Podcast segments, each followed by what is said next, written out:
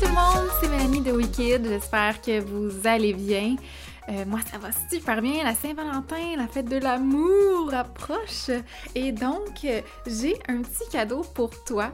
Donc, reste avec moi parce que je te dévoile le tout dans quelques instants. Mais avant, je te présente le sujet d'aujourd'hui.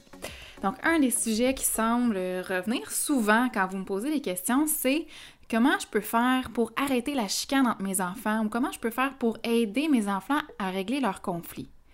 Bon, premièrement, je crois pas qu'on peut réellement arrêter la chicane entre deux personnes, même en étant super bien intentionné. C'est un peu comme si tu te plaçais au centre de deux personnes qui ont envie de se battre. Hein. Tu fais juste retarder l'inévitable, puis en plus, ben, tu risques de te retrouver toi aussi dans une situation désagréable alors que ça te regarde pas vraiment au fond.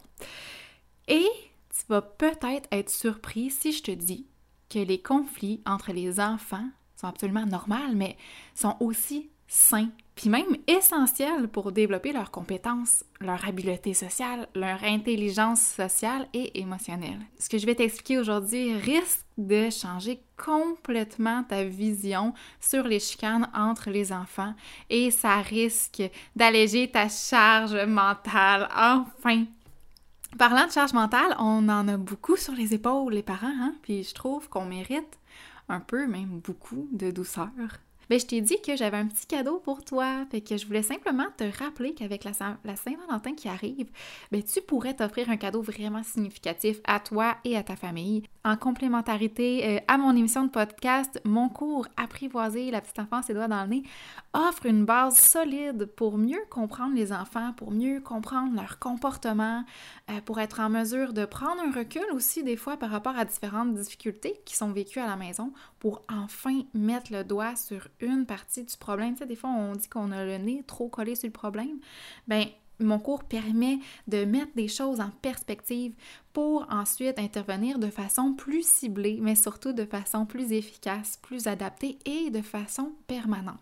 Mais pour te remercier d'être fidèle au poste puis pour t'envoyer un peu d'amour, je t'offre un rabais de 10 que tu peux appliquer à l'achat du cours. Donc pour une période d'une semaine, tout ce que tu as à faire, c'est de te rendre sur le site de wicked.ca dans la section cours et d'inscrire le code AMOUR10 au moment de procéder à l'achat. Si on en revient au conflit, ce que j'ai envie de t'enseigner aujourd'hui est peut-être à 10 000 km de ce que tu as toujours fait pour gérer les conflits entre tes enfants. C'est normal. C'est pas grave. On est là pour apprendre, pas pour être parfait. Donc l'important, c'est d'y aller à ton rythme à toi, de faire ce que tu penses être capable de faire et de célébrer toutes les petites réussites, une à une, une journée à la fois. Quand il y a un conflit qui se déclenche auprès de tes enfants, quand euh, Justine décide qu'elle aussi, elle veut le livre de Jacob, qui est en train de regarder un livre. Ben là, ça crie. Ça tire chacun de leur côté. Puis toi, euh, ça t'irrite au plus haut point. T'anticipes que la situation va mal finir, t'angoisses déjà juste en dedans à entendre, les entendre crier après, puis t'aimes pas ça, ok? Tu veux que ça arrête. Mais non, il n'y a personne qui aime ça. Il n'y a personne qui aime voir ses enfants scraper la coupe champignon. fait on fait tous, ou à peu près tous, la même chose. Euh, on peut leur crier d'arrêter, on peut leur enlever le livre ou les jouets à toutes les deux, on peut les séparer, on peut jouer à l'arbitre, on peut chercher le coupable, on peut peut-être même les envoyer chacun dans leur coin se calmer. Bref, tout ce qu'on veut, là, c'est juste on veut que ça arrête, on veut plus que ça crie, on veut pas de chicane, on veut qu'ils s'entendent bien. On n'aime pas ça, entendre les gens se chicaner. On n'aime pas ça faire partie d'une chicane. ok? La plupart des gens, la plupart des Québécois surtout, on évite les chicanes, ok? On n'aime pas ça. On est programmé comme ça. On est inconfortable devant des gens qui se crient après. On est inconfortable quand nous, on chicane avec notre partenaire, nos amis ou notre famille. C'est notre perception d'adulte que les chicanes, les disputes sont inconfortables puis qui sont à éviter. Quand on a tendance à intervenir à la moindre petite dispute, dès que ça lève le ton entre tes enfants, ben souviens-toi que tu pourrais passer à côté d'une belle opportunité de leur faire faire des apprentissages. C'est un peu comme si tu voulais apprendre à parler mandarin, mais que ton seul outil, c'est un dictionnaire français-mandarin avec un dictionnaire, tu peux apprendre par cœur des mots, tu peux apprendre des temps de verbes, tu peux apprendre même à dessiner l'alphabet ou à écrire des mots en mandarin. De surface, c'est super cool parce que tu peux dire 800 mots en mandarin. Waouh, ça c'est vraiment impressionnant. le mandarin, c'est pas une langue qui est facile. C'est cool jusqu'au jour où tu t'en vas en Chine, mais que t'as pas ton dictionnaire pour x, y raison et que tu réalises que t'es même pas capable de faire une phrase complète pour exprimer au pharmacien que t'as le va-vite et que t'as vraiment besoin de médicaments pour te soulager right now.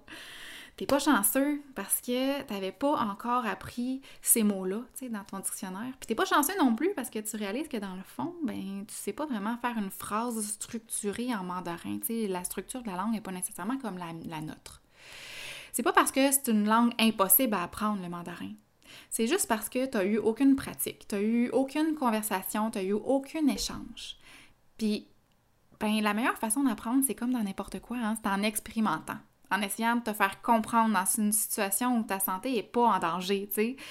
Tu veux pouvoir faire des erreurs, tu veux pouvoir te faire corriger, tu veux pouvoir réaliser que la phrase que tu as essayé de dire, ben, elle n'a pas été comprise, puis que c'est pas grave parce que tu vas trouver des mots alternatifs ou alternatifs ou une façon au final de te faire comprendre quand ta vie est pas en danger, OK? Mais c'est comme ça qu'on apprend une habileté, par la pratique, par l'essai-erreur, en explorant différentes façons de faire ou de dire des choses, en trouvant des solutions qui fonctionnent. Si un enfant peut pas, peut jamais se pratiquer à résoudre un conflit, ben il va apprendre comment.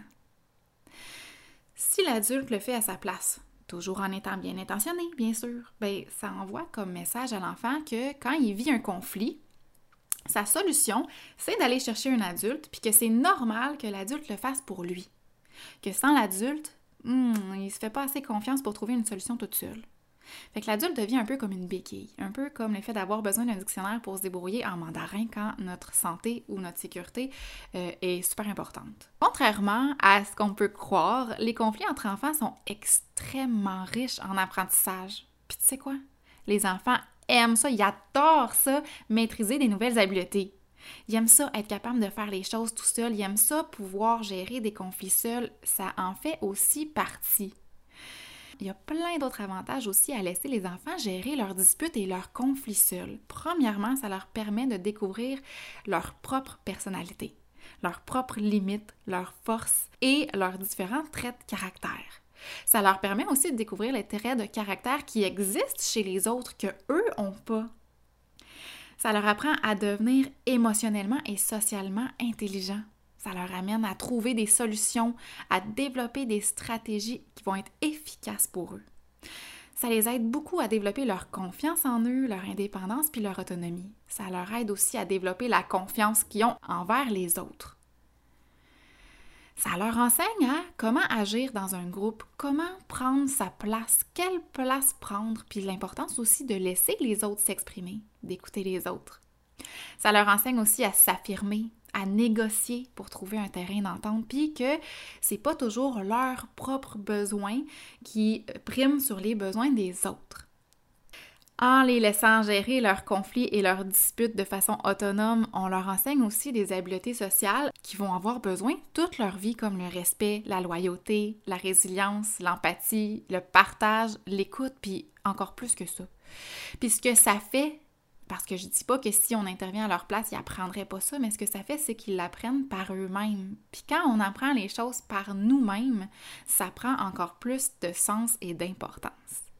Donc l'idéal, c'est de leur laisser la place pour tenter de trouver une solution ou un terrain d'entente seul par leur propre expérience, mais avec ton support. Je dis pas non plus qu'on n'a aucun rôle à jouer puis qu'on est pratiquement inutile. Je dis pas non plus qu'on doit leur laisser faire n'importe quoi, mais d'ici la fin de l'épisode, tu vas voir, tu vas te sentir rassuré et surtout beaucoup plus outillé parce que je vais bientôt en venir avec ma stratégie gagnante et mes petits outils, tu vas voir.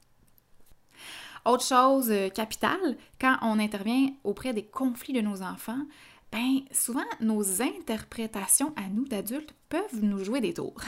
Des fois, souvent, euh, on n'a pas vu toute la situation. OK, la vie va vite. Quand nos enfants se disputent, il y, a un début à ça, puis souvent l'élément déclencheur, ça fait bien longtemps qu'il s'est passé, puis on n'a comme pas perçu tout ça.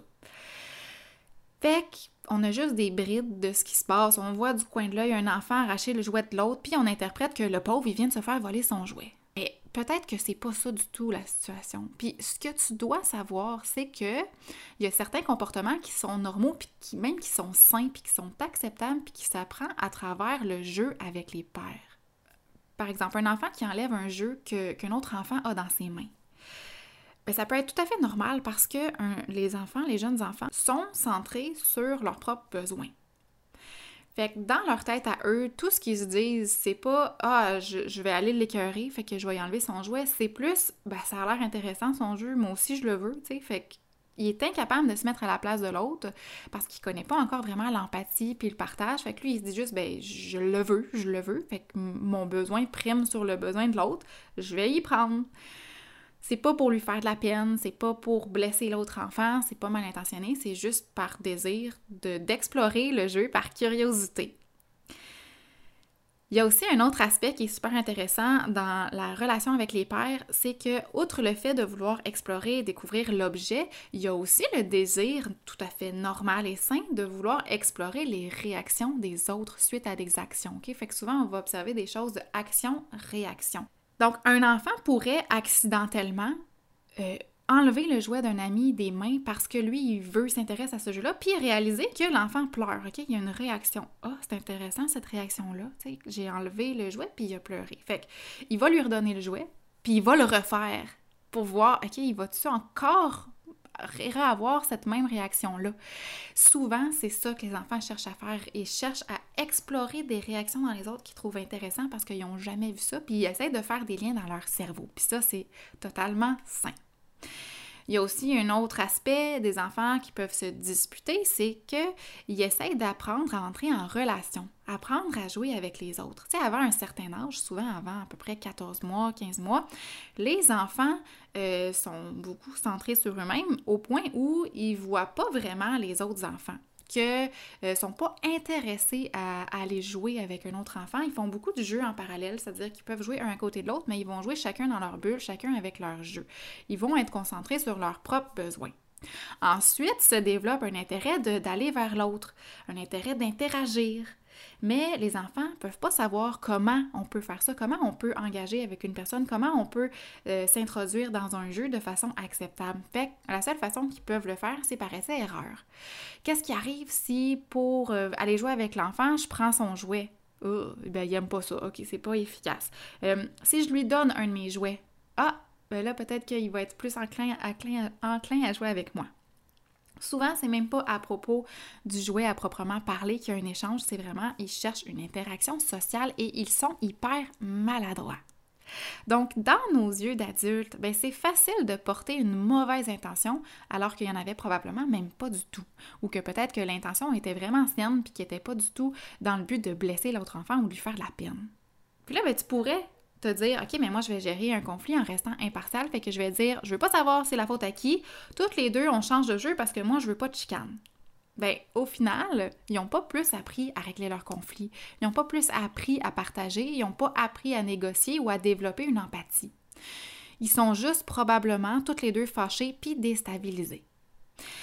Puis je trouvais ça très drôle parce qu'il y a une de mes amies dernièrement qui m'a dit que euh, avec ses sœurs, ils se chicanaient tout le temps quand ils étaient jeunes. Il était quatre filles à la maison. Puis il y avait chacun leur chambre. Puis elle m'a dit que leur mère, qu'à chaque fois qu'ils se chicanaient, les filles, elles finissaient toujours par les envoyer chacune dans leur chambre. Mais au final, tout ce qu'elles voulaient, les filles, c'est être ensemble. Fait que ben, ce qu'elles faisaient, c'est qu'elles se parlaient à travers les trappes de leur chambre ou bien elles sortaient en cachette pour aller se rejoindre toutes les filles dans la chambre d'une autre sans que la mère s'en rende compte. Ils voulaient juste être ensemble on a souvent tendance à vouloir les surprotéger. Protéger le pauvre petit frère qui se fait toujours arracher les jouets des mains ou protéger le pauvre grand frère qui se fait toujours détruire sa tour. C'est vrai que c'est des situations qui sont frustrantes pour les enfants. Leur colère est tout à fait justifiée. Mais souvent, la façon dont nous, les adultes, on va intervenir dans leur conflit, c'est souvent le highlight du négatif. Puis il faut jamais oublier que les enfants sont encore plus sensibles que nous. Fait que quand on leur dit des choses comme Regarde ta soeur, regarde comme elle pleure, tu lui as fait de la peine en prenant ses jouets de ses mains. Ben, c'est hyper difficile à recevoir pour un enfant parce que son intention, là, c'était pas de blesser ou nuire à sa sœur, mais juste de répondre maladroitement à un besoin ou à une envie ou d'atteindre un but. On pourrait aussi être tenté de dire des phrases anodines pour enseigner le partage comme ah, les jeux, c'est à tous les deux. Les jouets sont à tout le monde. Il faut partager. Donne-lui en un ou laisse-le laisse toucher lui aussi. Il veut juste toucher ou il veut juste être avec toi ou il veut juste te regarder. Mais en même temps, ben, un enfant, il a le droit de ne pas avoir envie de partager son jouet. Un enfant a le droit de vouloir être dans sa bulle, un enfant a le droit de vouloir décider par lui-même s'il a envie ou pas de partager son jouet. Fait que si on les laissait être, si on les laissait décider, si on les laissait s'affirmer par eux-mêmes, les laisser faire leurs propres choix, trouver leurs propres solutions puis grandir de ces différentes situations-là, tout le monde en serait vraiment plus gagnant. Faire leurs propres choix, trouver leurs propres solutions, apprendre à développer leurs propres relations, à maîtriser des habiletés sociales essentielles par leur propre expérience, puis grandir de ces différentes situations-là en passant par des moments qui sont certes pas agréables, mais qui font partie de la vie et qui sont constructifs. C'est tout simplement leur donner des attentes réalistes de ce que c'est la vie, parce qu'il n'y aura pas toujours un adulte derrière lui pour gérer les conflits au travail. Fait que la prochaine fois que tes enfants se chicanent, pense à ça. Imagine-toi qu'ils sont en train de pratiquer leur habileté à développer des relations saines. Puis, tu sais quoi? Estime-toi hyper chanceux de pouvoir leur offrir un environnement sain, supervisé puis protégé pour le faire. Parce que c'est pas tous les enfants qui ont des frères et sœurs, puis c'est pas tous les enfants qui fréquentent des milieux de garde puis qui ont une présence avec d'autres enfants. Comme adulte, que ce soit à titre d'éducatrice, d'enseignant ou de parent, on a quand même un rôle à jouer qui est essentiel dans la résolution de ces conflits-là. On veut les aider à supporter verbalement quand les mots manquent, sans les juger. On veut aider à arrêter physiquement aussi quand la situation est plus du tout sécuritaire. Et on veut aussi accepter et accueillir les enfants avec leurs différentes émotions, permettre ces émotions-là, reconnaître que ce qu'ils vivent, c'est frustrant c'est normal. Voici comment on doit faire. Donc, j'en arrive à mes fameuses stratégies. La première étape, c'est d'observer. On n'observe jamais assez, puis l'observation, c'est la clé pour comprendre la perspective de notre enfant. Avoir conscience des besoins de nos enfants, être conscient de leur vision, être conscient aussi que on a des projections, puis qu'on a des perceptions d'adultes, puis que c'est pas nécessairement la même chose pour nos enfants. C'est important, puis ça se fait à travers l'observation. C'est facile aussi, comme je disais, de pas percevoir c'est facile aussi, comme je disais, de juste percevoir une partie de la scène puis de mal l'interpréter, mal interpréter l'intention de l'enfant. Si je donne un exemple super concret, il y a quelques jours, j'avais mes deux filles qui étaient assises à leur petite table de bricolage, puis ma plus grande faisait un dessin, puis ma plus jeune mangeait une poire. Puis euh, Margot, sans le faire exprès, a déposé sa poire sur le dessin de ma plus grande, puis ça a fait une trace mouillée.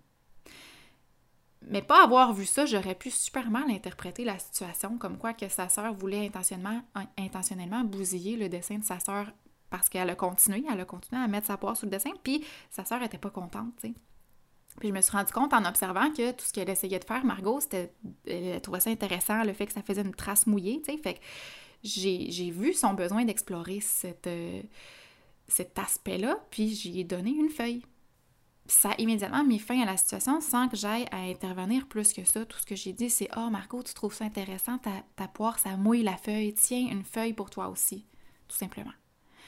Donc, c'est important d'observer, d'observer aussi, puis d'attendre. Attendre, c'est la deuxième étape pour leur laisser de la place, pour leur laisser trouver des solutions pour leur laisser aussi le temps de réguler eux-mêmes leurs petites émotions, d'apprendre à maîtriser leurs habiletés puis à mieux comprendre leurs relations, mais à leur rythme. Parce que c'est pas parce que pour eux c'est long, ça prend 5 ou 10 minutes pour y arriver, qu'ils n'y arriveront pas. Des fois, on est très proactif, trop proactif, puis ça les empêche d'aller jusqu'au bout pour maîtriser leurs habiletés. c'est important d'attendre qu'ils aient vraiment besoin de notre support, qu'ils viennent nous chercher, par exemple, ou qu'on voit là, que, qui sont désespérés puis qui, cherchent, euh, qui nous cherchent des yeux. Ou si, euh, par exemple, on voit que le conflit perdure, là, puis qu'il n'y aura pas de fin, euh, qu'il y a un des enfants qui est vraiment désemparé, ou évidemment, si c'est plus sécuritaire du tout, ben là, on intervient rapidement. Et là, j'en arrive à la troisième étape euh, qui est la plus intéressante et qui va peut-être te surprendre, c'est le fait de commenter. Un peu comme un commentateur sportif ou euh, comme si on faisait de la vidéo description. Sais, quand on écoute une émission pour les non-voyants qui ne voient pas les images, fait qu'il y a quelqu'un qui décrit ce qui se passe. L'idée, c'est d'offrir un support verbal de la situation en offrant un regard qui est impartial, en étant objectif par rapport à la situation. Fait l'idée, c'est qu'on ne prend pas parti, on n'interprète pas non plus des intentions, on n'interprète pas non plus des émotions. Euh, tout ce qu'on fait, c'est qu'on nomme les faits, Puis si jamais il y a des émotions impliquées, on peut dire je pense que ou j'ai l'impression que, mais dans le fond, on fait juste nommer toutes les choses qu'on est certain. Par exemple, ce matin, euh, ma plus jeune a pris une Barbie de la Reine des Neiges dans le bac de Barbie. Éléonore, elle, ma plus jeune, euh, ma plus vieille, je veux dire, jouait avec un jeu de tuiles, était super tranquille. Mais quand elle a vu que sa sœur avait pris une Barbie de la Reine des Neiges, elle a dit Hey, c'est mon cadeau de fête, puis elle s'est mise à tirer sur la Barbie pour la prendre. Fait que moi, j'ai commenté de la façon suivante. Margot joue avec la Barbie, puis toi aussi tu la veux. J'ai juste nommé les faits. J'ai pas interprété, puis je leur ai pas dit comment régler la situation. J'ai appuyé ce qu'ils vivait, j'ai reconnu la situation pour y donner de la valeur. J'ai soutenu aussi verbalement pour donner un modèle au niveau du langage. J'ai pas, pas dit à Éléonore que Margot avait le droit de jouer avec elle aussi. J'ai pas insisté pour que Margot partage avec Éléonore ou que Éléonore partage sa Barbie avec Margot. Je leur ai donné le droit de s'exprimer tout simplement. Ça n'a pas pris deux secondes qu'Éléonore a laissé sa sœur jouer avec la Barbie puis qu'elle retournait à ses tuiles. C'est comme si elle avait réalisé que, ben non, dans le fond, je la veux pas, la Barbie.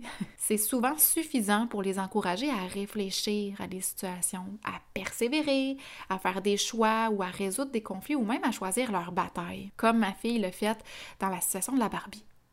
Quand on en fait moins comme adulte, ben les enfants n'ont pas d'autre choix que d'en faire plus de réfléchir plus, d'essayer des choses pour être pleinement satisfait. Si jamais il n'y a pas d'issue, que la situation tourne en rond, ben on peut les aider en activant le mode entrevue. On fait tout simplement ajouter une question ouverte pour apporter une nouvelle réflexion. Exemple, si mettons il n'y avait pas eu d'issue puis qu'il avait continué à tirer toutes les deux sur euh, la Barbie, j'aurais pu dire Margot joue avec la Barbie puis toi aussi tu la veux. C'est difficile quand on veut la même chose qu'est-ce que vous pouvez faire? Ça nous évite de cette façon-là de prendre un côté plus qu'un autre, de mettre une étiquette de victime et de coupable. Ça évite de faire un choix à leur place. Ça évite de faire ressentir de la culpabilité qui n'est pas nécessaire aux enfants. Ça évite aussi de juger leur réaction, de juger leur choix. Ça prévient d'imposer une mauvaise interprétation ou de porter une mauvaise intention avec nos yeux d'adultes alors qu'il n'y en a peut-être pas. Et la quatrième étape, c'est de leur faire confiance. Avoir confiance que nos enfants vont pouvoir régler eux-mêmes des conflits qui sont appropriés pour leur âge et qui sont sécuritaires. Tout ça dans le but d'encourager leur indépendance, leur autonomie, puis leur estime de soi. Le fait de juste commenter une situation démontre à l'enfant Hey, garde, je suis là, buddy, pour te supporter, mais j'ai confiance que tu peux trouver une solution qui va te rendre heureux et qui va te satisfaire. Je vais te donner un exemple encore plus complet et encore plus euh, précis pour t'aider à comprendre toutes les étapes, puis tout mettre en concret ce que je viens de t'expliquer. Fait qu'il n'y a pas longtemps, Éléonore jouait avec une poussette, petite poussette pour enfants, puis elle avait mis dedans deux bébés, dont une poupée que Margot aime vraiment beaucoup. Chez nous, les jouets leur appartiennent à toutes les deux, OK? Qu'on ait reçu à Noël ou à, la fête, ça n'a pas d'importance, c'est à toutes les deux également. Mais quand Margot a vu qu'elle avait son bébé, qu'elle aimait beaucoup dans la poussette, ben, elle s'est dirigée vers la poussette pour prendre le bébé. J'aurais pu dire à Margot de laisser le bébé dans la poussette parce que c'est Léonore qui joue avec, mais j'ai rien dit. J'ai observé puis j'ai attendu. J'aurais aussi pu demander à Éléonore d'en donner un des deux bébés, parce qu'il y en avait deux, que c'était pas juste, qu'il fallait partager, mais j'ai rien dit. Fait que là, évidemment, quand Margot a pris le bébé, Éléonore s'est mise à crier, puis elle a repris le bébé, elle a tiré sur le bébé pour le remettre dans la poussette. J'aurais pu intervenir pour dire à, Éléonore d'être plus douce ou même de donner la poupée à sa sœur parce que c'est sa préférée, puis qu'elle peut en prendre une autre à la place, qu'elle est grande, là là. Mais j'ai rien dit. J'ai continué d'observer puis j'ai attendu. Quand j'ai vu que Margot revenait pour prendre la poupée dans la poussette d'Éléonore, ben Éléonore, elle s'est sauvée avec la poussette en courant à l'extrémité de la maison. Puis là, ben Margot, pauvre Margot, l'a suivi en pleurant. Et j'ai dit Éléonore a la poupée dans la poussette, puis Margot, t'as l'air d'être triste de pas pouvoir avoir la poupée. Puis Éléonore s'est arrêtée. Comme pour voir ce que sa sœur allait faire. Fait que Margot s'est arrêtée aussi. Puis là, elle était toutes les deux, une à côté de l'autre. Puis Margot a arrêté de pleurer. Puis Éléonore a pris un des bébés, puis elle l'a donné à Margot. Puis là, ben, Margot, elle s'est mise à suivre Éléonore avec le bébé dans ses bras. Puis Éléonore lui a dit Viens-tu, Margot, on va aller en vacances avec nos bébés. Puis elles se sont installées dans l'entrée avec leur bébé à essayer de mettre les souliers l'une à l'autre pendant un bon 10 minutes. C'est une des affaires les plus cute que j'ai vues dans ma vie. Passer d'une dispute entre sœurs qui vraisemblablement allait finir super mal pour aboutir à quelque chose de sain, à une complicité encore plus forte, à un grand partage qui était inattendu puis à un jeu coopératif. Tout ça par eux-mêmes.